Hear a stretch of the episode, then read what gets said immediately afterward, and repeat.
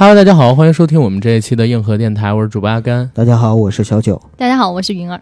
非常高兴呢，又能在空中和大家见面。然后这期呢，常听我们的听众朋友应该已经发现有一个小小的惊喜在，就是除了我跟九哥之外，增加了一位女主播，对吧？对，嗯，云儿。云儿是我们的一个北京的听友，对。然后上一次我跟九哥呢是在北京的听友聚餐上边啊，三周年聚会的时候，对对对，认识的云儿。然后他在这个可以说你学校吗？可以说可以说你专业吗？啊，那 OK 行。他是一名学这个播音主持专业的大学生啊。然后我们跟他聊了之后呢，说我们这边也是缺少女性视角。然后，如果你想来这边做我们的飞行嘉宾啊，或者说常驻嘉宾，咱可以录几期节目试试。然后今天是我们到了他学校里边，然后来录制这一期的节目，聊一聊演员的诞生，对吧？你应该还能聊聊这个话题吧？你们学校好像学这个专业的会很多吧？学表演专业的？嗯，对我我们学校大部分其实都是表演。对，嗯，而且你们学校出演员？对，啊。阿甘那句话的意思就是说，另外一个学校是出明星，都这么说，都这么说。九哥，你很懂我的梗啊，我真的是这意思。对演员的诞生，好好聊一聊。嗯，在这儿我先给大家道个歉吧。怎么了？因为我之前就是发下过毒誓，我说我懒得聊郭敬明了。你不是想演员起就位吗？啊？哦，演员请就位是吧？啊，没事，那我更得打一下了，连名都说错了。演员请就位，对吧？但是演员的诞生的后续节目，就是我就是演员，马上也要播了嘛。我就是演员二巅峰对决，是吧？然后好像紧跟着还有什么演技派。跟闪耀的路人甲两档演技类的节目紧跟着也要上，就在年底之前。对，如果大家感兴趣的话，留言啊，我们可以接着做啊，做演员的诞生二啊，接受得了吗？你做路人甲，做嗯啊，这几个节目里边，刚才我跟九哥聊，九哥说还比较期待路人甲，对我真的很期待。嗯，那个好像是横店这边，或者说直接找北漂的演员，就是让他们来演。其实我特别爱看素人综艺。嗯，就比如说相亲的类型的，或者这种就是呃表演类的，或者是竞演类的，我都喜欢看素人综艺。可能就是因为更真实吧，会展现出来一些东西。哎，回头要再做这几期节目，从你们学校里边能不能找几个就是专业功底比较好的，然后让他跟我们来聊聊演技方面的事儿，找几个男孩女孩什么的，让他们做做嘉宾。得问问，可以吧？应该，我倒挺想试试。嗯，你们学校反正我知道是。表演这块儿挺拿得出手的，不少知名的这个影星，比如说某某某、某某某、某某某，还有某某，好大牌啊，好大是吧？大牌儿 好大呀，梦想好大。然后都是从这家学校里边走出来的。我们今天为什么要跟大家聊这个演员请就位呢？实际上是因为这节目挺有热度的。我们最近已经好久没有蹭到热度了，因为你像《双子杀手》啊，然后还有这个《少年的你》啊，我们其实都没做啊，对吧？然后《终结者》跟《天气之子》是帮 IMAX 中国做的，对。然后大家可能说在硬核电台的播单里边也找不到这两期节目，所以实际上我们硬核电台已经好久没有蹭到热点了。正好最近这个《演员请就位》上了好几次热搜，我们说可以来聊一聊这个，包括未来可能还会再聊什么《致命女人》啊、《幸福三重奏》啊，然后包括十一月份的上映的院线电影，我跟九哥就别发懒了，全都给大家做出来。对呃，不要把话说的太满啊。可以打脸，可以打脸，习惯性打脸。嗯，然后云儿呢也是第一次参加我们节目录制，千万别紧张。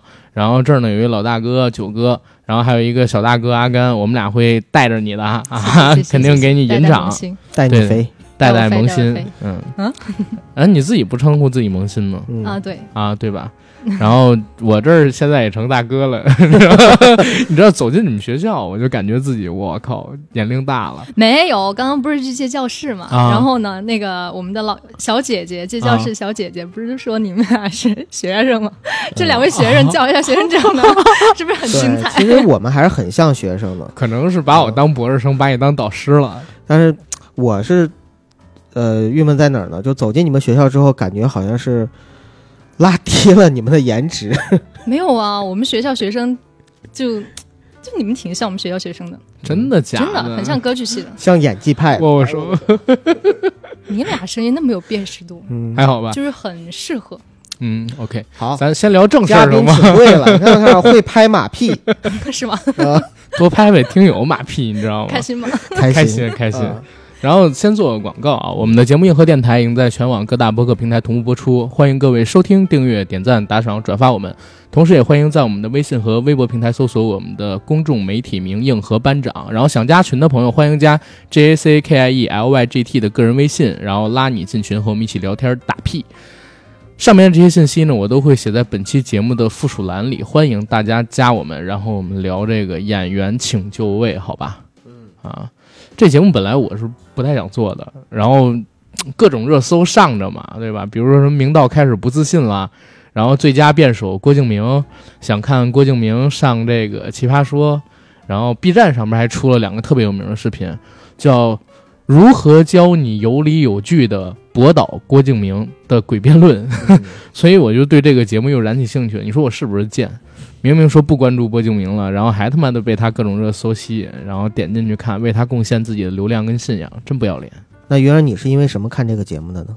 身边的人都在看嘛，然后在这个专业，在这个学校就可能会关注这些，而且我们有一些学习节目制作的一些课程，所以说所有的节目、嗯所有的综艺都会去看一眼。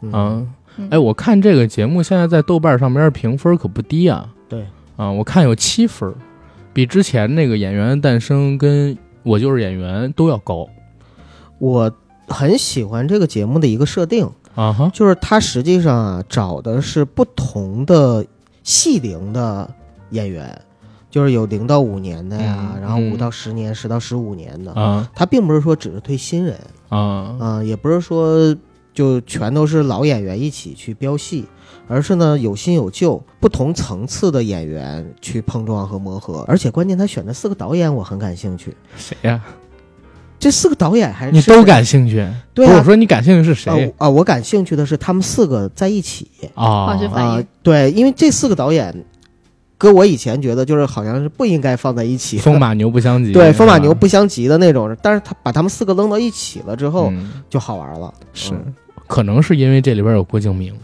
嗯，嗯对，对吧？因为我看他是特别明显分成两个阵营，就是郭敬明的点评啊，跟其他人的点评不太一样。对对对对，嗯，所以会引发各种各样的冲突。导师的戏比演员多，嗯，嗯，然后你怎么看？导师的戏比演员的多，这个是吗？不是，就就看这这个节目，呃，因为在之前那个宣传不是有让几个导演分别就是导一场戏，在三个小时之内嘛。嗯，然后其实他那个主题其实挺明确的，就是这次虽然是演员请就位，但是这个演员请就位是导演喊出来的。其实整个节目的重心在导演身对上，哎，这话说得好。呃，演技什么的也探讨吧。但是我现在才看到四期，我觉得目前看到的导演比较出彩的，可能话题性比较多的就郭敬明和陈凯歌。对。你看这个戏叫《演员请就位》，我当时也是看那个短片儿的时候，不止一个导演说，就是其实电影是导演的艺术。啊、对吧陈凯歌就说，而且给我一个很重要的印象，就是这几位导演呢，在这个节目里边都喜提了一个人设，对吧？对比如说最佳辩手郭敬明，嗯比如说高情商的赵薇，等等等等，啊，确实是导演的戏比演员多。然后也像刚才云彤说的，这是一个导演喊出来的演员，对吧？主要的戏点儿可能说放在导演上面。嗯，嗯，哎，那你们这个表演专业的同学，如果说去看这个节目的话，他们有什么感受啊？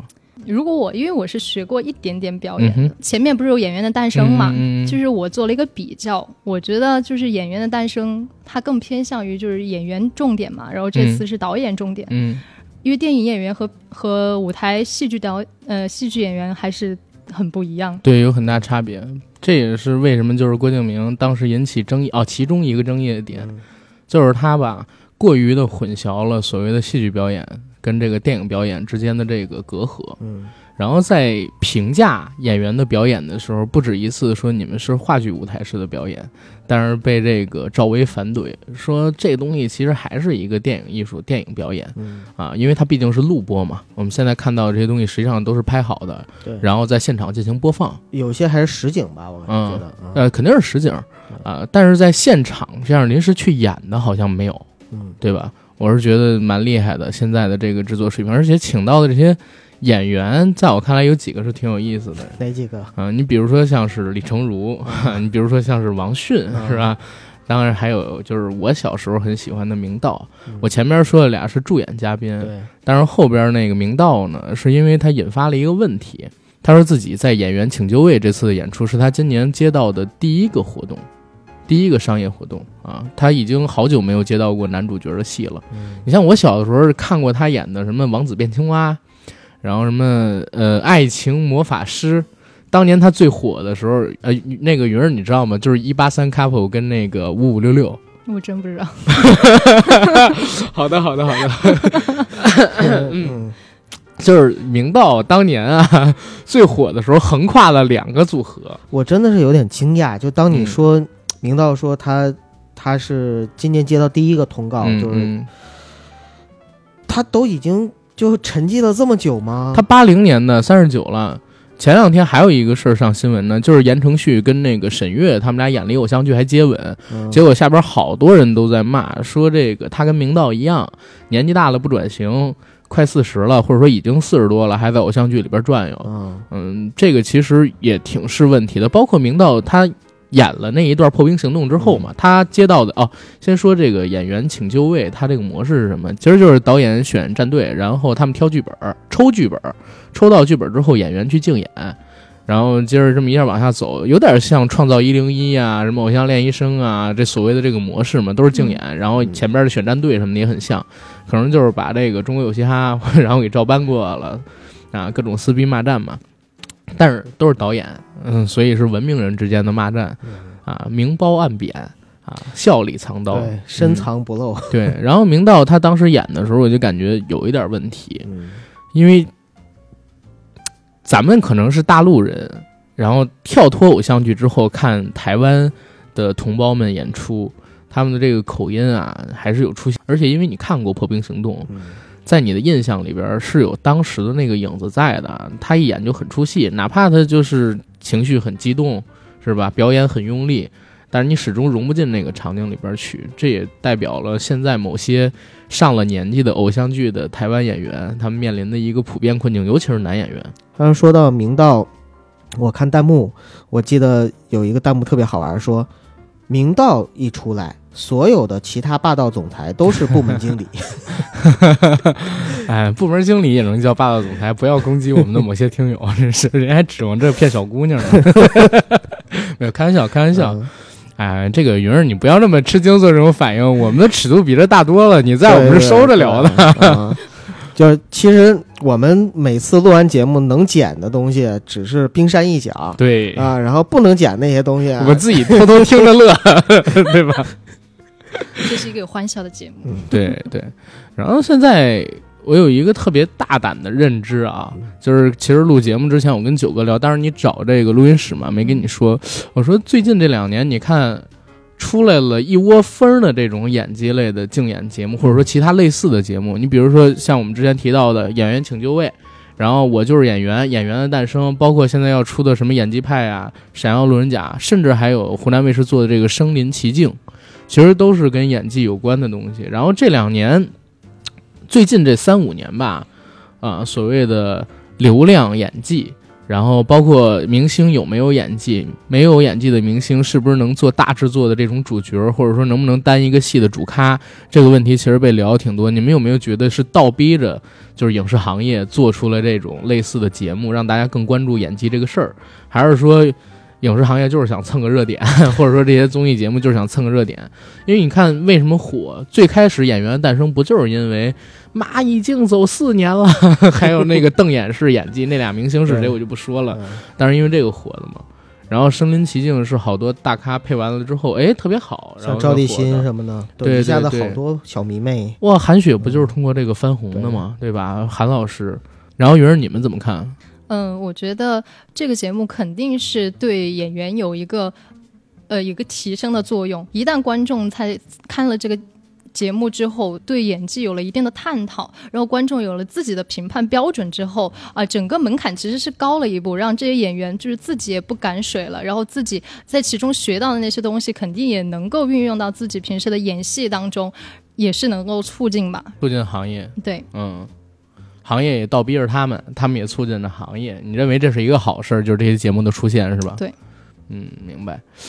但是也也引出几个问题啊！你看今年年初的时候，就是九哥还跟我聊，说是哎，不是年初年中的时候，海清他们几个人在 First 上边不发言嘛，说多给这个中年女演员机会，对吧？但是还我想还是回到刚才我们说明道那事儿，现在好像吧陷入了一个怪圈，就是中年演员呢接不到戏，然后青年演员呢好多都上不了位。按理说，咱又不是好莱坞，好莱坞那上百万的漂，对吧？咱北漂、横漂加起来，我说十万人，呃，现在有超过吧？但是也差不多，我觉得，咱们市场还没人家大。但是好像现在出来的这些人，我们中年演员针对于他们的去剧本就是少，嗯啊，尤其是女演员。然后青年演员呢，现在市场上边出现的这些剧剧本类型特别单一，然后好多演员普遍反映说，以前。在可能说一零年、一一年、一二年那几年还算是百花齐放，现在这剧本类型，要不然就是什么，尤其是到今年啊，又是什么献礼，又是什么献礼，又是什么献礼，凶杀现在连环杀手已经不能拍了，对吧？然后呢，有一些题材不能碰了，像之前可能说就是抗日题材会越拍越多啊，因为这些题材保险嘛，你肯定能过。然后像这种。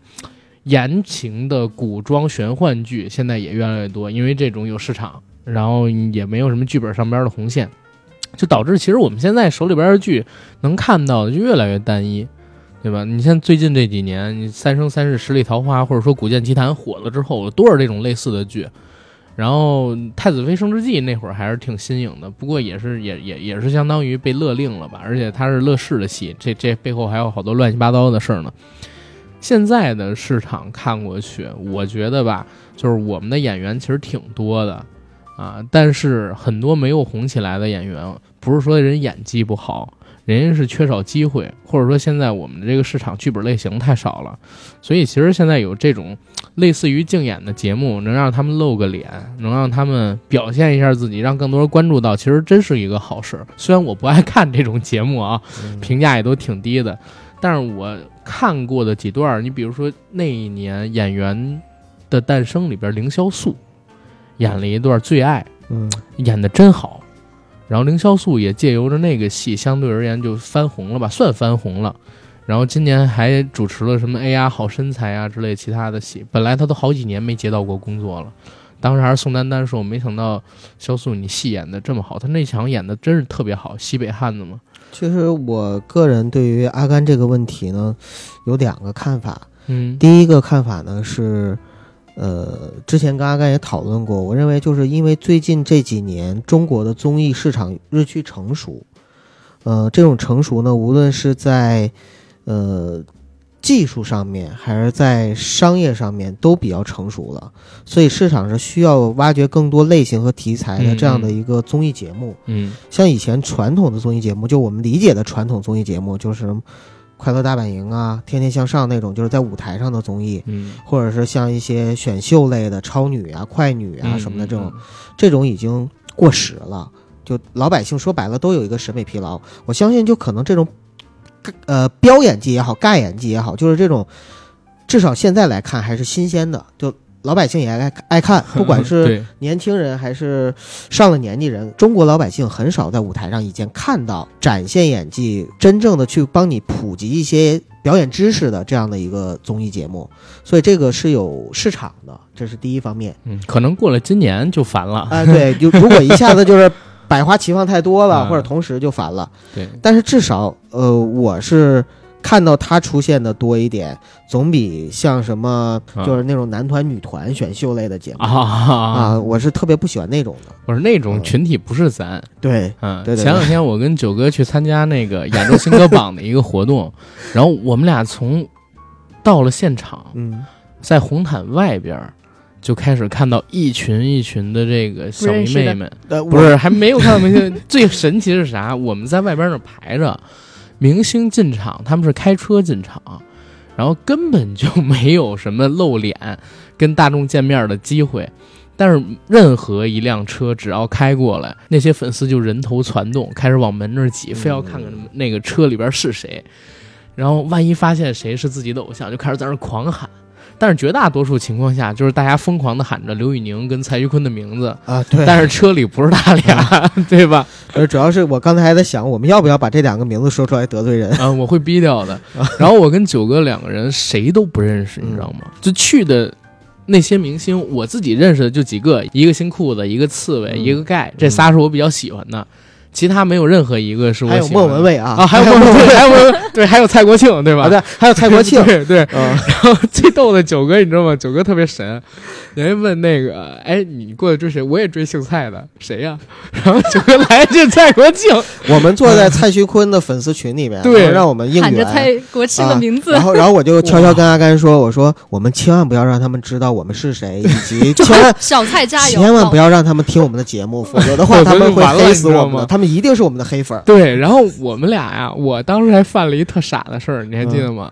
后来想想蛮后怕的，因为俩事儿，一个是那个我们在那个红毯候场区，就是明星车开进的那个门口，然后有车开过来，他们在那喊蔡徐坤、蔡徐坤、蔡徐坤，然后刘宇宁、刘宇宁、刘宇宁、郁可唯、郁可唯、郁可唯、邓紫棋、邓紫棋、邓紫棋，我都看着特别懵，我拿着一个那个 Osmo Action 在那一直拍嘛。然后突然有一辆警车来了，大家都不说，我说警察，警察，警察！我跟你说，当时我惊出一身冷汗来。然后，当然就是旁边那工作人员也有人，就是直接就就说说你，哎，干嘛呢你？我说我偶像啊，我说人民英雄是我偶像。你这就属于找事儿，我跟你说。然后后边后边又干了一个事儿，就是刘宇宁的粉丝啊，包了两辆车，嗯，那两辆车呢有两个特别大的 LED 屏在车身上，然后后边写着，呃。一生所爱，与您同行。对，然后那两辆车在循环播放着刘宇宁唱歌的那个场景，就整条街都听得到。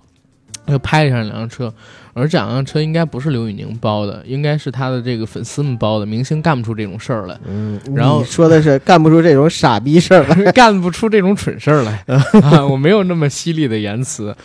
然后，但是我后边我就接着说，但是这个，而且这个事情啊，就是不是。而且这个车已经影响到我们的一个正常生活了。刚说完这句，旁边有一女的说：“哎，你不爱看别看。”我说：“没看。”那你拍什么呀？我说：“拍下素材不行吗？你又不喜欢，你拍什么呀？”我也喜欢明星啊，你喜欢？我喜欢郭德纲。然后，然后九哥就把我给拽走了，是对吧？嗯，就阿甘总劝我说：“不与傻逼论短长。”怎么到你自己身上的时候，你非要？啊，非要去跟他顶撞，因为我就是傻逼嘛！你不要跟我争，九哥。然后你下次再有这种事，你就安慰他们说他是傻逼，你们别跟他争。不是，如果人家真冲上来，我一定会这么干的。啊，是啊，对我说，这我家孩子，这个刚从那个院里跑出来，我得把他拉回去。是，然后关键是啥呀？关键是你就看我跟九哥现在已经成了，就是很跟时代脱节的人了。然后所谓的这些明星，我们都不知道是，甚至那天我们俩。就是早退了嘛，嗯，我们一群人早退了，为啥？因为我们坐的那一排，周围都是都是那个的粉丝，嗯，然后非逼着我们俩给蔡徐坤举那个应援牌，对吧？应援牌，对对对，特别特别闪的那种黄灯，上面写一个坤字儿，然后我们俩举着，一群女孩，你知道吗？我们也不好意思拒绝。就后来我们跟阿甘，然后我们几个人就一起出来了嘛，因为我们是四个人一起去的。当时呢，就是为什么要出来呢？就是。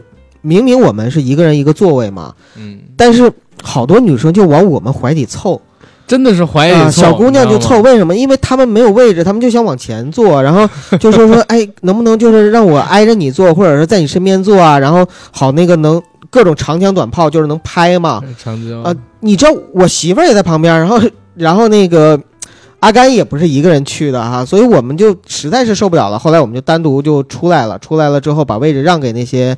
呃，迷妹小迷妹们啊，让给小迷妹们，让他们去拍了。就其实真正的在现场，我们是感受了一下粉丝的疯狂，对，就那种流量明星的粉丝的那种疯狂。哎，我们为什么要说到这儿呢？我就是想引这个，就是刚才我不是提到就是流量明星单戏，然后大家关注演技这个事儿嘛？其实我是想提什么事儿啊？就是你有没有发现，现在流量明星好像又被人给提起来了。之前几年特别火，你像当时吴亦凡拍那个有个地方只有我们知道，嗯，我那片儿其实很烂啊，但是票房很高，为啥？因为有吴亦凡。然后最开始那《重返二十岁》，那是鹿晗第一部回归国内之后拍的戏嘛，戏的质量还行啊，但是大部分全是鹿晗的粉丝弄的。三生三世十里桃花就是杨洋跟刘亦菲那一部，当时粉丝锁场啊，对吧？为了怕影院调低排片儿你每场我就买一张票，我在里边坐着，一个人你也得给我放，让影院固定排片锁场。然后直到今年。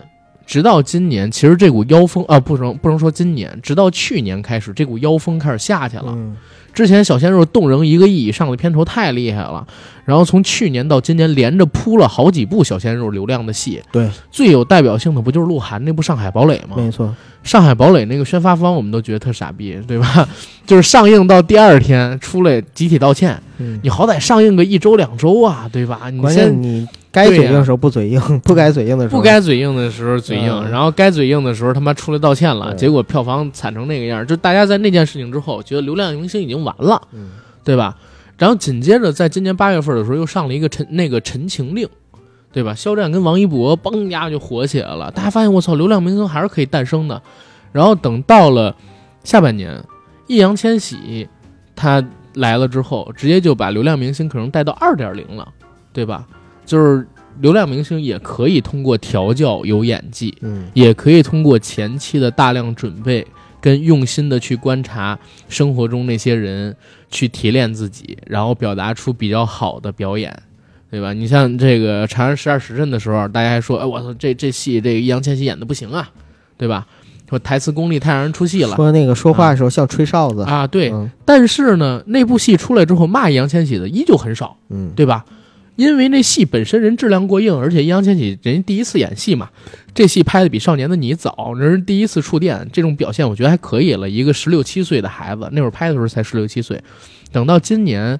下半季儿，咱们现在看到这个少年的你，当时我在 IMAX 的群里边，我还说呢，我说易烊千玺这次演的真的挺好的，跟那个之前十二时辰比，我觉得好特别多，尤其是台词，嗯，对吧？流量明星也可以有演技，啊，流量明星不见得就是不行，得看你导演会不会用，对吧？只要你不让郭敬明用，你 就你就可以做到不错，是吧？或者不让郭敬明这个类型的导演用，你就能做的不错，啊，包括。前两天就是那天，我跟你说，咱俩犯了个傻，就是某菜跟某宁他们俩的那个群体啊，嗯，不喜欢易烊千玺，很多人不喜欢。就咱俩那天不应该提易烊千玺来没来什么乱七八糟的，当时提完了他们都不接茬嘛，脸脸色就一变啊，对，因为都特别疯狂。但是他们也应该为自己这些偶像想一想，流量的热度永远是一时的，对吧？流量会有用完的一天。他得在流量用完之前赶紧沉淀转型，然后你像易烊千玺现在做的就不错呀，我就觉得他是三小只里边现在最，或者说二十岁以下的中国的这些青年男演员里边，我现在最看好的一个啊，然后也有实力，对吧？然后也有人气。演技，反正我在《少年的你》里边，我觉得还行。以后看他还能不能再提一提，没准还哎，没准《少年的你》还能得个新演员奖什么的提名呢。啊，拿奖可能有点难，但提名没准能有。呃，金像应该可以吧？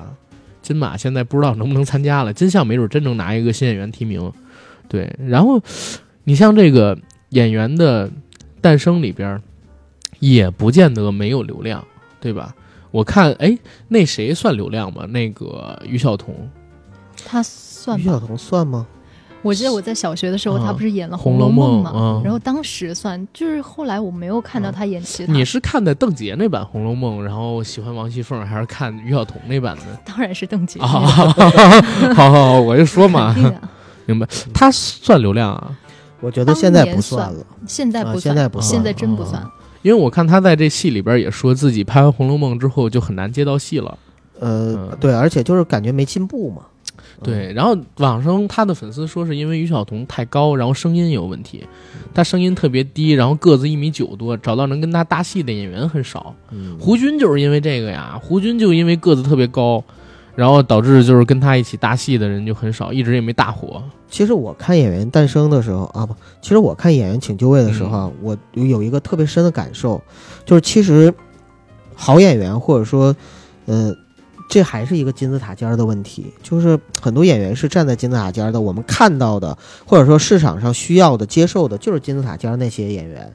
但是真正需要机会、需要去展示的特别多。这次《演员请就位》里边请来的这些演员，有我熟的，比如说像什么鄂靖文、嗯，金靖，哦，都有微信，啊，是我都有他们微博，啊对，对吧？说熟的嘛，什么什么沈沈梦辰啊，然后包文婧啊，但是也有那些就是我完全都不熟的，但是我相信他们有一个共同点，就是其实他们来这个，嗯，演员请就位，表面上说我希望能够锤炼一下演技，跟导演多更多的沟通，然后学习等等，但是潜台词一定有一个，就是他们希望能够找到一条出路。对对，就是能够通过这个节目吧，或多或少的让他们在后面能有更多的细节，对能，够有更多的人认识，然后甚至是能够红。我做功课的时候，我看，居然沈梦辰的戏龄五年了，对，我没我我不知道他演过什么戏，对你知道吗？那个，别人你看过沈梦辰演什么戏吗？没有没有是啊，吗？好像都是综艺和主持哈。对他，后来我发现，可能他演戏的时候吧，那个妆让我认不出来 那挺好。啊。沈梦辰的这个脸啊，可塑性特别强。对，因为我看过真正的男子汉，然后那里边他卸完妆之后，是是嗯，负五加那个白色号，你知道吗就是基本上你把那屏幕调的非常黑才可以，就是只看见他的牙，显 然后在 在这个演员请就位里边，嗯然后播了几个他以前演戏的片段，我发现然后跟他本人长得好不一样啊。嗯但是我见因为我看过真正男子汉，所以我相信他没整。嗯，就是化妆，你知道吗？亚洲四大邪术之一，纯粹就是化妆而已，他不不是靠整容然后变成现在这个样子的。对，所以你看，就是很多演员他实际上是需要这样的一个平台的。嗯嗯，所以今年这样的节目多起来了，然后能够给更多的，尤其是年轻演员机会，挺好。是陈凯歌导演之前在这个节目里边就曾经说过嘛，呃，原话我记不住了，我复述一下，大概意思就是说，嗯其实很多演员都有呃表演的梦想，或者说很多人都有表演的梦想，对，呃，有些是科班出身，有些不是科班出身的，嗯但是很多人的梦想就放弃了。呃，就是如果能给个机会给他们，或者说能够让很多人就是重拾这种梦想的话，其实是件好事儿。此时李亚鹏默默说了个 耶。啊，没听过我们节目的朋友可能不懂这个梗，大家往前听啊，有这个梗的嗯，，对，对吧？李亚鹏还喊耶呢，对，哎，但是也有一个问题，就是我在看这个演员请就位的时候，我发现有一个特别特别大的问题，嗯。就是所谓的这些嗯明星，很多来这儿是为了让这些导演能够看到自己。嗯。啊，让自己以后能有更多的工作机会，然后这些导演实际上来了这儿，我觉得绝大多数情况都应该是为了钱，为了曝光率吧。嗯，对吧这四个导演吗？我觉得像赵薇过来的话，应该也就是为曝光率吧。其实我倒是跟你嗯持不同的意见，嗯，因为我觉得这四个导演好像都不需要，就是他们四个导演不可能没戏拍，不可能没有投资，不可能找不到演员，赵薇今年差一点儿。是吗？赵薇因为，嗯、因为那个、啊那个那谁的事儿，事情不，是不是那不光那个事儿，嗯他跟黄有龙那个事儿是一个事儿，然后还有另外一个事儿是就是哎这个事儿。就是他用了那个演员嘛，然后那演员被爆出的那啥嘛，嗯然后当时事儿还挺大的，所以中餐厅三赵薇就没上，嗯然后也嗯反正反正这个事情很复杂。然后郭敬明其实现在也遇到了一个瓶颈，嗯郭敬明大家知道前些日子《绝技二》又延档了，已经延档好几年了。啊，我们第一期节目就是因为聊郭敬明嘛，对，啊，郭敬明是我们开山聊的，然后当感时谢郭导，啊，感谢郭导给我提供了很多欢乐的素材嗯。然后当时是因为《绝技一》上，然后看到几个镜头的时候，我当时懵逼了。就是那个郭敬明他当时上那个《绝技一》的时候，有一个在吴亦凡脱光了衣服之后，在屁股上发现什么魂印的这个镜头，当时我都笑喷了，你知道吗？但是《绝技》那会儿他票房就崩了嗯，啊，然后到了现在，就是郭敬明这个 IP 已经烂掉了嘛，对吧？基本上好像前些日子《悲伤逆流成河》说口碑扳回了一点儿，但是那戏我看了看，我觉得也特别一般，真的很一般。呃，跟谁比？看起点，郭敬明拍的就还行，是啊是啊啊啊，对对对对对。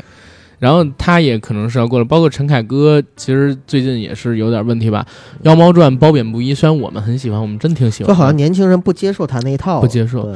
我今年还跟人聊呢，我说现在浪漫主义就是臭大粪，你知道吗？就是很以前，包括我和我的祖国里边，陈凯歌那段也是被很多人诟病。对对，那我和我的祖国那可能有其他方面的问题。那个。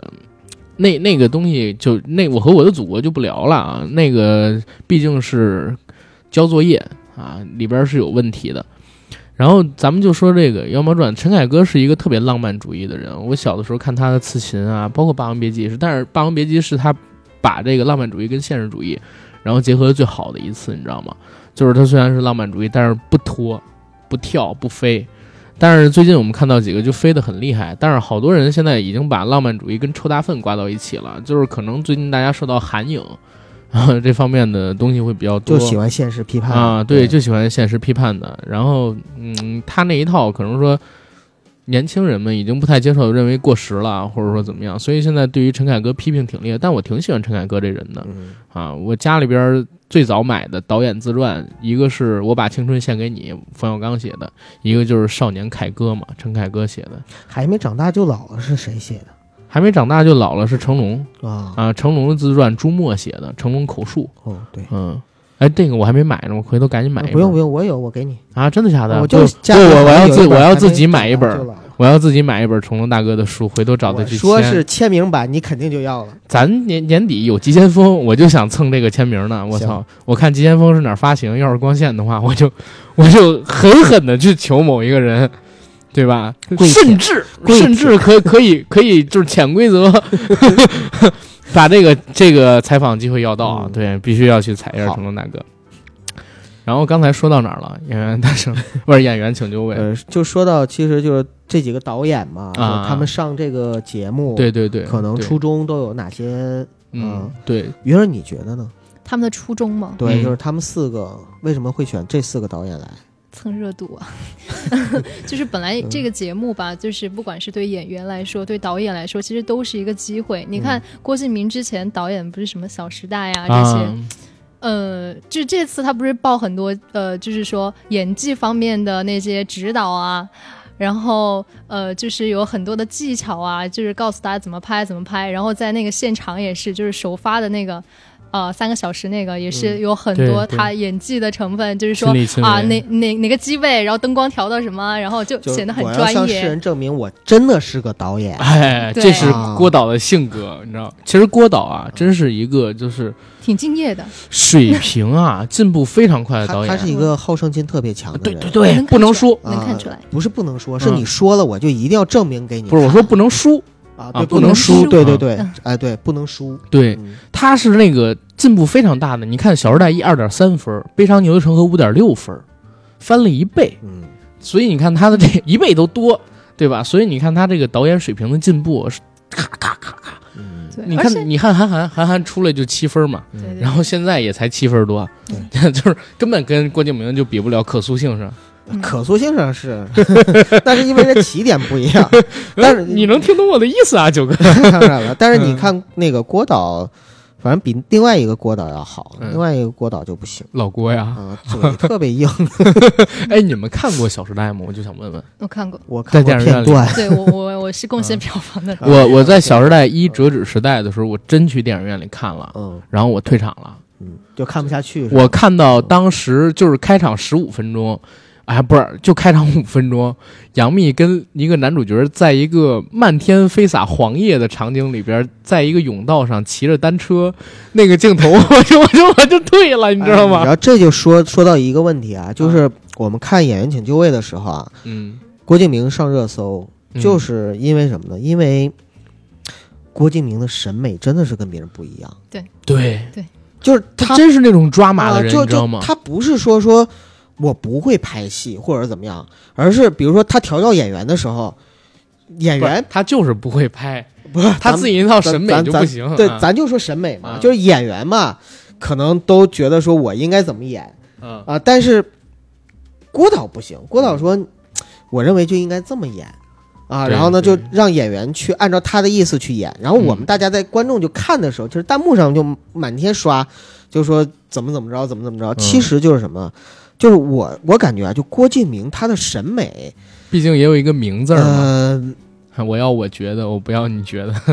咱要说跑偏，可能有点不尊敬他，嗯就就是与众不同吧，嗯，就跟大众有点区别你。还尊重他干嘛？咱节目就是骂他起家或。者或者就是说，他就是迎合的是跟他审美趋同的那批人。对对对，所以呢，就是他设计出来的那些场景，包括表演的时候，他要求就是演员必须要夸张，必须要给你到那个东西，对对，就是就喊出来，面部表情必须要狰狞，或者必须要瞪大眼睛，必须要怎么样。这个其实就是他自己个人审美上面的，他的作者性就在这哎，对。作者哎对，所以郭敬明拍的电影，我认为是作者电影。对对对，为啥？你看啊，就是在这个演员的诞生第一期出来的时候，有俩热搜，一个是郭敬明教沙溢演戏，对，然后沙溢好无奈对，啊。还有一个是李成儒老师，是那个我们后说，我们先说前边那个事儿。当时场景是演这个叫《听见》嘛，那个剧本，沙溢一个中年男子，然后工作上面受到一点挫折，家庭生活一成不变。有一天他回到家里边，然后发现妻子做的一些事情不是很符合他的心意，然后跟妻子那边爆发了。沙溢的想法呢，是以一个非常平和的生活化的场景去展现这段剧情，这个剧本。但是我我认识的郭导啊，真的是非常非常一以贯之的，他就是那种特别抓马的性格，他要把人生中啊放进去很多戏剧性的东西。我之前看过《小时代》一点儿，然后我也看过一些情景，里边有一段是发现郭采洁扮演的那个叫什么角色我忘了，跟另外一个呃也姓郭叫郭什么郭碧婷还是什么啊，郭碧婷啊，郭碧婷她的那个男朋友好像嗯偷情，然后怎么样？我我也忘记之前的场景了。然后他你呃问忘记问云好儿啊，好云儿知道。好的好的。然后他嗯，郭碧婷，呃，然后杨幂，还有 hold 住姐叫叫什么呢？嗯，不能叫 hold 住姐不太不太尊重。那个女孩我还挺喜欢的，就四个女孩里边我还挺喜欢她的。哎，我我说性格啊，忘了他们四个人在一起演戏的时候，一人一句。嗯，一人一句，你是不是贱啊？对我他妈的就是贱，不是你也不是被他玩了五六年嘛？然后郭采洁就说：“对我贱，但是我告诉你，顾顾里还是什么对，那这名字我他就是什么都放在口头上说，他就很像小说里面的那些片段，就是复述对出来，对对对，他不会用镜头语言。不光是镜头语言，我是感觉郭敬明这个人。”他本身就有问题，你知道吗？好像在他的世界里边，一切的东西都要有戏剧冲突，然后所有的东西都不是生活化的。他跟沙溢说的最牛逼的一句话：如果我写这个剧本，我会写出更精彩的戏剧冲突，不会这么平和。然后你一定要一开始就爆。然后如果说沙溢说一开始就爆，就不是老夫老妻了，嗯对吧？那得之之前都很幸福说，我们应该是就是我回家的时候，然后看到这个啊无奈、想放弃、想离婚这个冲动的想法，啊！呃，肯定不是第一次，以前肯定是有过，甚至但是都压住了，对，嗯都压住了。这次呢，就是属于那种特别筋疲力尽，然后特别无可奈何的时候，一种有深深失望在里边那种感觉。对呀然后他说嗯你应该就是先沉沉沉，然后最后爆出来说我要离婚了。但是最后其实这个剪掉了一点儿，很多人可能都发现不了。但是最后用的是沙溢那个版本，嗯，对吧？他好像就是他剪掉的那些，剪完了以后，最后表现出的那一段，好像是郭敬明说服了沙溢，郭敬明拍成了这样。实际上你联系上下文，你去看那段表演，他用的就是沙溢自己那套。啊，可能最后把郭敬明给说服了。谁睡的？嗯嗯，可能姓李，小小的身体，大大的梦想。然后我们接着说这个演员，这这这是开始我说的那点，就是郭敬明他是一个，在我看来啊，他就把自己当成了一种女王，知道吗？他的生活每一天必须要有各种精彩，嗯，然后各种戏剧性的冲突，要不然的话，他会觉得这个人生啊，他不是真实的人生，这真是人的性格造成的。然后你看《小时代》也是嘛，然后就那个撕逼的戏，每一集都撕，而且撕的就是像刚才呃云儿说的，把小说里边那些东西把它给弄出来，丝毫不贴近生活的。他活在自己的世界里。对，嗯作者电影嘛，对对吧？等等到五十年之后，中国作者电影作者性最强的是谁？我靠，什么地球最后的凯里啊，不是什么毕赣啊，对吧？就是郭敬明啊，就是郭敬明，就是《小时代》，就是这个现在所谓演员请就位。然后那谁，那个李成儒跟他对骂，嗯，也是有事儿。其实李成儒老师表对骂，对对不能叫对骂，啊，被怼啊，对对？吧？李成儒老师其实他表达的观点啊嗯没问题，只是他表述语言有了问题，被郭敬明给抓到了。因为当时演那段《悲伤逆流成河》，然后说实话，我我觉得那两那段演的真的特别次啊，嗯就是李成儒老师说的都是对的，听不清你们的这个台词，但是你觉得是演的不好，还是剧本本身就不好？都不好，都不好。然后李成儒老师他说话就有毛病，你知道吗？太容易，但是北京大爷嘛，嗯，对，李成儒老师之前听我们节目，我们讲过人家的底子。九十年代的时候，身上有一千五百万美元，对吧？然后后来呢，破产倒了，现在又做起来了。之前北京西单特别特商场就是人李成儒老师的。八十年代的时候讲过一故事，富过，富过牛逼过，嗯。牛逼过。八十年代的时候，他说他在特别特那边开商场，然后当时香港有一电影火了，然后卖风衣，他卖风衣一天卖十万件儿，然后那个曹可凡问他，可凡听听啊，曹可凡问他。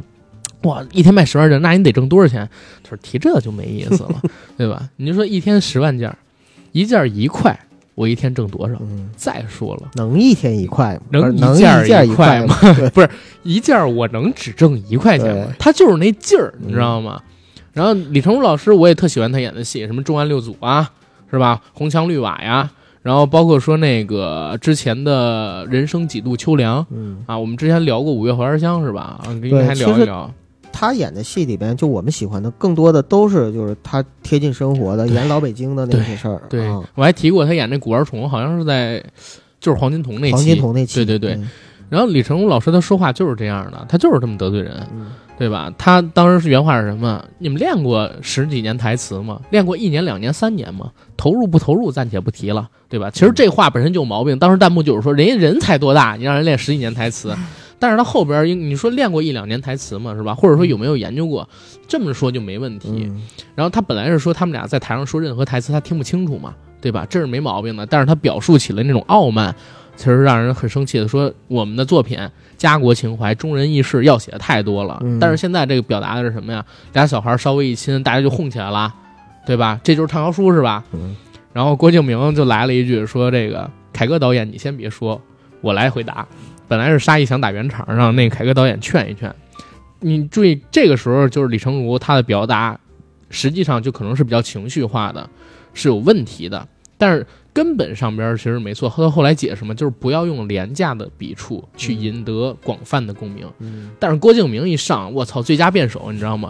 先把锅背了，说这个问题在我不在他们，我占嗯百分之七八十，先揽错，自己站在一道德制高点，然后说我这个作品就是《悲伤逆流成河》是国内首个讨论这个什么校校园园暴力、嗯。校校园霸凌的一个电影一个作品，说怎么是谈恋爱了？这其实是他妈诡辩，你知道吗？人家明明说的是为什么这段演出的是这样，技演技演的不好，啊然后为什么在这个说的是全这个题材了，对对对。对，而且为什么现在的观众对这个感兴趣？嗯。然后结果郭敬明的意思就是，我们这个世界上，我听过最动人的一句话是：你可以喜欢你喜欢的东西，但你要尊重世界上有你讨厌的东西，嗯对吧？郭敬明这一套，我跟你说，我太熟了，嗯熟到什么地步？你看过之前他上《锵锵三人行》吗？嗯之前上《锵锵三人行》，窦文涛、呃徐子东、郭敬明，然后窦文涛跟徐子东那一次呢，就其实说实话有点公开处刑的意思，就想问郭敬明你怎么成为郭敬明的？嗯窦文涛甚至直接说说当时被那个梦里花落多知梦里花落知多少，你不是被曝抄袭吗？法院判你输了，然后呢，你拒不道歉，真是公开处刑，就这么问。郭敬明怎么回答的？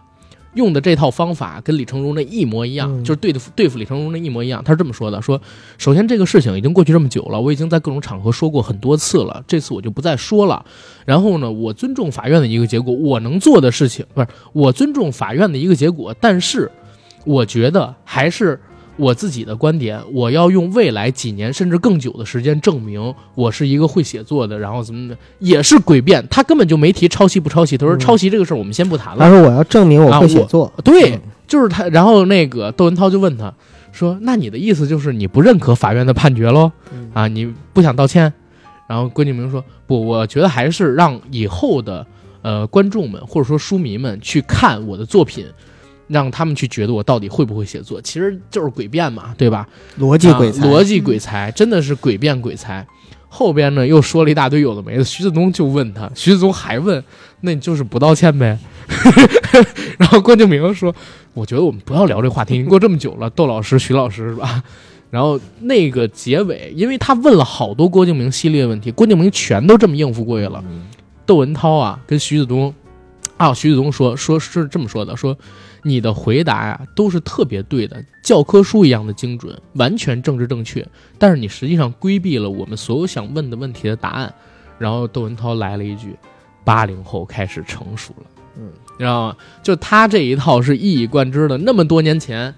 他就是宣传《小时代》的时候上的锵锵啊，当时聊那个问题就属于这种态度。我操，对于攻击他是诡辩奇才，在这期节目里边，就是演员，呃，请就位里边，他也是一样的，就是用这种诡辩去混淆视角，然后把自己摆在一个道德制高点上。你跟郭敬明辩论，你不可能赢，对吧？然后甚甚至说之前也发生过一些其他的事情，郭敬明辩论从来没有输过，对吧？对于一个会诡辩的人，你跟他讲什么都不行。你跟他讲伦理，他跟你讲道德；你跟他讲道德，他跟你讲法律；你跟他讲法律，然后他跟你讲人情味儿。你跟他说人情味儿，他拿刀捅你，对吧？这种人你要远离他，否则雷劈他的时候会连累到你。咔，你这被扎一刀子，你血还没擦干净，他过来，哎，你要勇敢起来，你死吧死。对吧？就郭敬明如果没有这一套防身的手段的话，他可能也混不到现在。对，因为确实攻击他或者说讨厌他的人实在太多了。嗯，如果他没有像刺猬一样，或者说没有这种诡辩的逻辑的话，他可能早就被这个世界打得体无完肤了。对，呃，前两天郭敬明还哭了，上一趟热搜。他跟陈凯歌说：“我很少被人称赞夸奖。”对吧？对，啊，这也是可怜的地方，真挺可怜的。其实，可恨之 可恨之人必有可怜之处吧？我就感觉我对待他呀，老是有有色眼镜，你知道吗？真的，我自己都这么觉得，我得反思我自己。对，所以你想，其实你不是个例。嗯，应该说很多人可能都是这样子去看待他，嗯，看待这样的一个人。你们《小时代》的观众是这样的吗？啊，是，没有。我的意思就是，嗯，电影嘛，就是我们老是说，就不管这个片儿怎么，只要它上映了，嗯，你就得把它看完，你对电影得有尊重。然后那有什么驱使你看了三集呢？哎，《小时代》拍四集吧，四集啊。其实我都看了啊，啊，只是，只是，只是，就是因为大还是挺喜欢的吧。呃，你那个年纪，你可以大大方方的说你喜欢，没关系，我们不会怎么着你的，对吧？就是我只是觉得这个导演很努力，没有，就是其实他我在看一的时候，我本来觉得吧，就是他也没当过导演，他能够他能够小学？啊。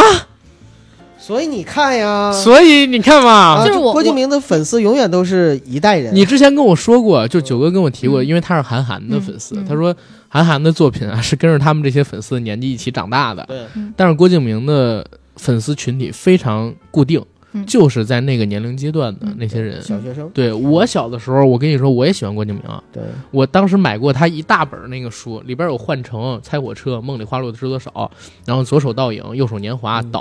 就一系列的那个作品，后来当我知道《梦里花落知多少》是抄袭之后，就是上初中开始，然后我开始讨厌这个人，然后后来我又看了大量的其他的书之后，我就发现这个人吧，他真的是用廉价的笔触去试图引起广泛的共鸣，然后其实挺卑劣的，我操！那云儿，你当时是小学时候看的那个？小学还是初中？我也不太记得了，就是因为每次都是那个朋友嘛，就是说啊上了那就去看吧，然后就去看。然后说实话，我是觉得，就是他其实，在一的时候他是没有当过导演的。然后他其实其中用了一些还就挺用心的镜头，屠宰场那个。长镜头啊什么的，就是暂不论剧本啊或者台词啊这些，我只是觉得有些。呃，镜头语言他还是用的挺，就是你能看出他的用心和努力来，对吗？对他有野心的。当时第一部里边，因为有一个屠宰场那个场景嘛，你知道，就是郭敬明有一点，就是他是一个很勤奋的人。啊，就是他这种好胜，怎么支撑他到现在，包括他的成功，就是不服输，就是不服输，就是有倔劲儿。我觉得可能也有，就是青年一代也是看到他这个倔劲儿，就虽然所有人都说你怎么不好，然后。对呀，而且年轻人不就这样吗？你看有人来就有了一个新的视角。嗯，继续努力吧，继续努力，继续努力。就是他，他不是经常就是说自己看我之后的表演吧，是就看我之后的作品什么的。我是觉得他还算比较年轻的，就是还是要给他一点希望的，就是要不然那些人。未来那些人还有什么动力啊？有一段时间，你知道吗？我看过郭敬明的一个采访，就是他在腾冲，好像是是吧？嗯。是在腾冲长大的吗？呃，不是不是，他是四川自，贡的，自贡，对对。对，腾冲是贡。云南的。哦，不好意思啊，因为我嗯我可能太不关注他了嗯，因为之你还前不关注，我觉得你好关注他。啊 我我不关注他的成长史，但是嗯。所以我记得不清楚。我要是感兴趣的东西，我记特别清楚，嗯。你是知道的，因为之前我看那个采访是讲他最开始的时候在四川自贡嗯，然后一个很村很村的一个小山村里边嗯，然后上学，特别小的时候，因为他个子又小嘛。然后在那个村子里边呢，也对，也也人缘也不是特别的好，但是他自己一直想走出那个山村，然后从上初中开始就往外投稿嘛，然后参加新概念作文大赛嘛，对对吧？我也其看了那篇啊，对，其假如明天太阳 啊，那个时候他的风格就已经出现端倪了，你知道吗？就是很很理想化、抓马的那种，嗯然后有点脱生活的那种，是是是，跟韩寒当时那篇不一样，韩寒那篇就有点愤世嫉俗，你知道吗？然后那都那都是我们小学的时候，大家要买那个新概念作文大赛，嗯然后那些书什么的回来看，让我们写作文，家长会给买。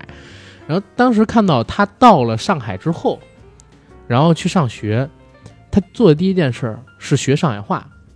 然后他在那里边其实有好多言论吧，你能听出这人三观有问题，或者说就是他他是挺得罪人那种。他说他们同学们呢都在听国外的一些摇滚音乐，听国外的一些流行歌曲，我还在迷那些港台的明星。这是他原话啊，这是这不是一个从量级上边可以去比量的一个东西，你知道吗？然后到后边的话，他就说必须得学好上海话，要不然的话你融不进这个城市里边来。然后同学有什么，他也必须得有什么。所以在那个时候，就是金钱至上这个概念就在他心里边有影子。他比如说现在住在那个汤臣一品嘛，然后喝水的话用的勺子必须是纯银九二五等等等等的东西。其实这些言论，我感觉包括他做的一些东西，是源于小时候的一些自卑感。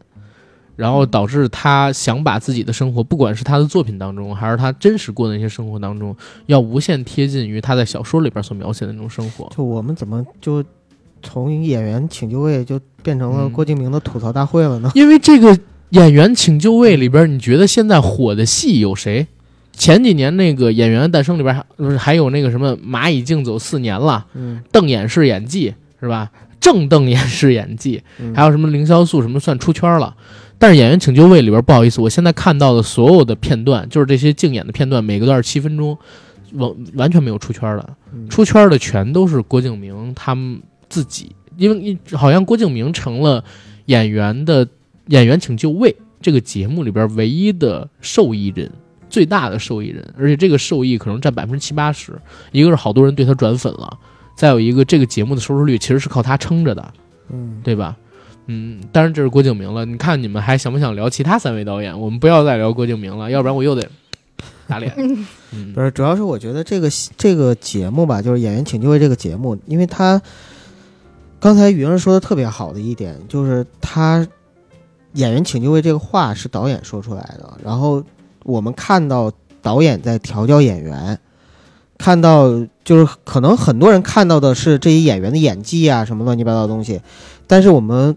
把这个镜头往回转的话，看的应该是这四位导演，他们代表的就是导演那个角度，导演那个视角。对，陈凯歌、呃，李少红、郭敬明和赵薇，我记得他们排序是这样排序的啊，可不是把赵薇放前面，是陈凯歌、李少红、郭敬明、赵薇。呃，然后他们四个人在一开始的时候还四个人站在四个角，每个人问另另外一个人的一句话嘛，就接地。嗯其实接地的时候，就是他们阐述的，就是其实不同的导演或者说，嗯，导演这个群体对于整个演员和商业电影，呃，就商业商业和艺术的一个探讨和想法吧。就比如说李少红就问陈凯歌，就是，嗯，凯歌导演，我想知道，呃，哎，我记得我忘了是是不是是不是李少红问的是李陈凯少红问陈凯歌陈凯歌是是李少红问的对吧？嗯就是说，嗯，你觉得就是商业和自我表达，就是有有有哪是不是矛盾的？嗯然后应该嗯作为导演，应该是看重哪一方面啊？等等等等。呃，然后凯哥又去问郭敬明导演，重新选择的话，你会选择一个什么样的职业？对，嗯，然后郭敬明说，如果我重新选择的话，我会选择做编剧，对，因为又可以创作我喜欢的故事，又可以去继续从事什么影视行业，把这个他可以故事编导演电影呀，对啊。嗯，然后郭敬明，然后转头又问赵薇啊，就你觉得这个演员现在有人说门槛变高了，有人说门槛变低了，嗯呃，就是你觉得呢？然后赵薇说，我觉得不是变高变低了，是可能这个演员这个更广了嗯嗯啊。就其实就是在这个综艺节目里边，呃，它挺多面性的。如果你看的时候你喜欢那些表演的东西，嗯，你就可以看演员的表演；但是如果你喜欢导演的方面的东西，你可以更理解这些导演你可以，更理解这些导演。因我就特别喜欢这个节目里面他选的这四位导演，因为这四个导演真的是云泥之别。对，天差地别。谁谁是你那我就不说了，就是 就是差别太大了。哎，我发现九哥呀，为什么我老得罪人？我会直接说出云是谁，泥是谁，你知道吗？或者就没有云，全是泥我就用个成语吧，你说陈凯歌是泥是吗？啊？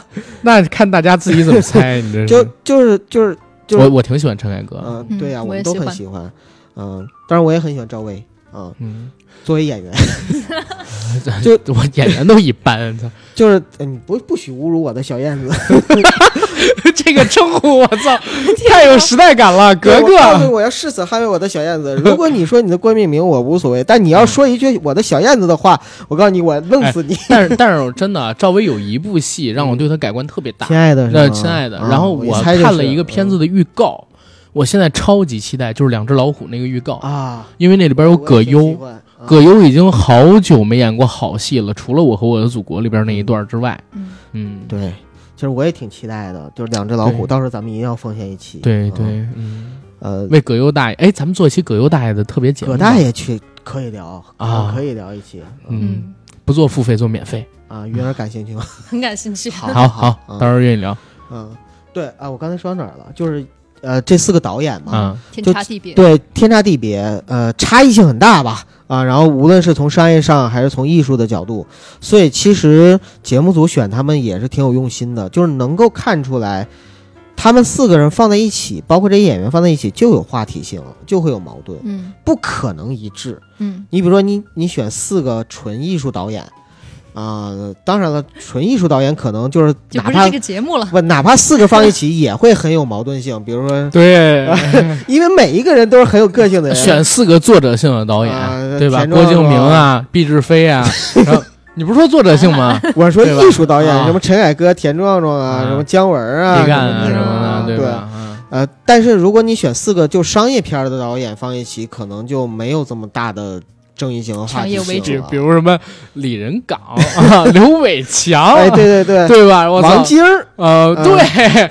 哎，但是请王晶来还真行，呃王晶那个真是太那就把。王晶调调调出去，然后刘镇伟，呃，然后刘刘镇伟也挺先锋的，再把刘镇伟调出去，那我想想谁？唐季礼，唐季礼行吗？唐季礼也好，也挺好的那还有谁？嗯，多呀！我你想，你想，啊就是刚才你说的谁呃，刘伟强、啊？李仁港李仁港、啊，刘这都香港的，咱们提两个大陆的代表人是吧啊？比如说牛子牛子啊，嗯牛子就是之前拍什么《床下有人》一二三，然后恐怖蜡像馆那个导演好像跟前两个寡妇村级别上咖位上有点不啊，一样，有点不一。样是吧？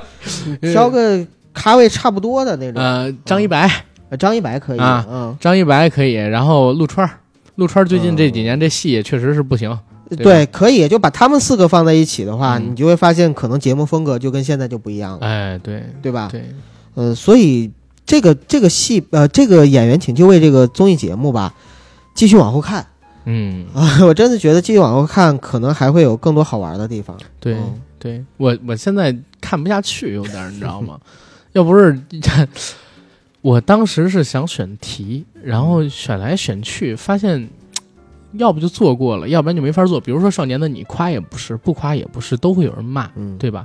而且我本身我又是曾国祥的粉丝，嗯，很很难客观，所以我就别做了，省得被喷，对吧？然后等到了那个八百呢，再再说，等等电影出来再说，电影出来再说。然后《少年的你》跟《双子杀手》这个，其实他俩可以换名字嘛？少年的我啊，少年的你跟双子杀手，他们俩名字可以无缝切换，对对对，对不对？就是少年的你可以叫双子杀手，因为你想啊，对吧？小北，对对，然后那个少年的你可以。双子杀手可以叫少年的你，双双对双子杀手也可以叫少年的你和少年的我嘛，对吧？嗯，对，这所以这俩片子其实挺有意思的，但是没聊啊，咱们在这聊了也就行了。对，然后回到这个演员请就位啊，演员请就位这个节目吧，还其实还给我留下一个挺印象深的点，就是沙溢还真是个好演员。嗯，我我已经对沙溢的印象很久很久固定在。金钟罩铁布衫儿跟老白啊，葵花点穴手这几个固定印象上边了，但是这一次出了那几个短片，就前边，尤其是李少红当时那个雷雨，嗯哎，还真是让我对沙溢啊，就是有不停的看法。沙溢在圈里的那个口碑口碑特别好，人人缘好，人缘也好，就是因为其实呃，这个东西就是外行看热闹，内行看门道吧。就是他的演技，可能在很多老百姓就是。感觉就还是一个谐星，或者说你演什么你看着就笑。但是吧，我妈他们对沙溢可真不是这个印象，是吗？因为沙溢呀演了好多 CCTV 八的戏，你知道吗？那些戏。家长里短的那些，对对对，他们你可能就咱这代人八零后九零后看他都是《武林外传》，对。但是像我们对对对对，但是像我妈他们那代人看的基本上都是他 CCTV 八那些戏。但是他实际上出道。包括就是后来在话剧舞台的表现，他实际上是一个演技派，而且他年轻时候还特帅。你看过《上错花轿嫁对郎》吗？呃，那就忘了啊，黄奕的那个是吧？啊，他那里边还挺帅的呢，一个小鲜肉。那里还有他啊，他自己说军艺最早的校草是他，后来是沈腾，然后是杨洋。然后沈腾说：“哎，我好期待杨洋演喜剧啊！” 然后杨洋杨洋说：“那个沈腾哥确实是校草。”沈腾说：“我确实是校草。”杨洋大家也公认是，但是沙溢哥我从来没听说过他是校草。他可能后续的不知道。对，哎，这这个可能吧，可能吧，可能吧。你们学校校草是谁？现在？嗯啊，好多。咱俩在这儿呢，他怎么提？真是。咱俩是外校的，外校的，平平汤。啊，平平平平汤，平汤，低调啊，低调低调啊，平汤，操，找不到咱俩这这挂了，知道吗？是独一无二的。我知道，我肯定考不上 啊！你看考什么专业？看考什么专业？嗯，行吧。然后《演员请就位》这个节目，我觉得挺有意思的，真的挺有意思的，给大家贡献了不少可以去聊的点，你知道吗？因为最近怎么说呢？大家好像觉得影视行业挺热的，老有什么好剧呀、好电影、好电影出来。但是我自己真是觉得，你说什么好剧啊，对吧？今年《陈情令》，我真不觉得是什么好剧，《小欢喜》还行。我们说过的是都挺好，都挺好，都挺好，是今年。长安十二时辰是今年的，那就最近几个月吧，最近几个月两三个月，我是觉得，其实看似烈火烹油，实际上就是挺无趣的。李安导演的《双子杀手》其实挺让我失望的，嗯，但是我没看一百二十帧啊，没找到场次，然后想看的话有点远。现在我看的是六十帧的 IMAX，后来又看那个《少年的你》，这个咱之前也，哎，这个也刚才说过情况了。《终结者》有点让我失望，《天气之子》我看了，《天气之子》，《天气之子》为东京默哀吧，然后啊，因为这我还跟《天气天气之子》的宣发宣发人员。就是我们俩呢，还还还在朋友圈里边吵了一下。我说他发了一《天气之子》的一个宣传，我在下边回了一个，我说为东京默哀。然后他说要打我，然后如何如何，我觉得挺有意思的。对，反正我我是觉得最近几个月真的，我自己觉得好的片子特别少，特别特别少。嗯，最近的综艺也只有这些。对，综艺我还真看了一个，有老夫的少女心被这个幸福三重奏啊给打动起来了。啊，你们有看吗？没看。九哥看了吧？应该在我推荐之下啊啊，因为那里边有一对儿，我觉得很有意思的夫妻，两对儿，一对儿是张国立跟邓婕。其实我觉得都还好，这三对儿都挺好的啊。我自己嘛，然后还有一对儿就是朗朗跟吉娜。吉娜啊，但是为什么喜欢朗朗跟吉娜？我觉得九哥他们这个东北话呀，真的感染性哈，很这不能叫感染性，叫这个呃叫叫什么性上瘾，跟这个泛滥性就是怎么怎么怎么怎么讲啊？传染性嗯，太强了，我的妈呀！我现在都有点东北口音，就是跟九哥录节目录久了。你少扯，我总说你就是跟贺爷打那个啊玩游戏的时候 被他传染的。我操，我没什么东北口音好吗？过于自信，有时候也是一件好事。我就喜欢自信的人啊，九哥，啊，还是有一点点的。嗯，对，然后哎，对，说到这儿，大家猜一猜这个云儿是哪儿的人？对，我相信大家一定听不出来，一定听不出来他是哪儿的人嗯。啊，能听出他是什么专业啊？播音主持下方评论吧，下方评评论啊。区下方评论啊，啊下次猜对的有奖，对对对。啊猜对的送你们一个云儿的签名照吧。那算了，那算了算了。啊不也不行，不能曝光。现在。啊。下下次等云儿再过来的时候，跟大家就是公开一下自己是哪儿的人，好，对吧？对，啊，我觉得很多人都应该猜不到。嗯嗯，行吧。然后我们这期节目可以到这儿了吧？嗯，云儿再总结两句，嗯，总结，总结两句就是，来我们这儿的感受对对对。哎呀，就是就是我一直称自己为萌新，就是啊真真的就没有录过这样的节目，然后，哎，听九哥和阿甘在这儿聊就很快乐，我希望就这样继续下去吧。好，以后啊，以后啊，一定会多找你录节目的，好吧？嗯，然后给我们节目增添一些女性视角。嗯，嗯嗯嗯，我们也带带这个小萌新，带带。好吧？好，然后我们这期节目可以到这儿，下期录什么呀，九哥？致命女人吧，致命女人。因为这个戏挺火的嗯。啊，也有很多的听友跟我们反映说，想听一下我们聊一聊致命女人。啊，致命女嗯。人，两个直男什么的聊致命女人，好好好好，别惹女人，啊，对吧？别惹女人。嗯，好，那我们这期节目可以到这儿，嗯，再见。谢谢大家。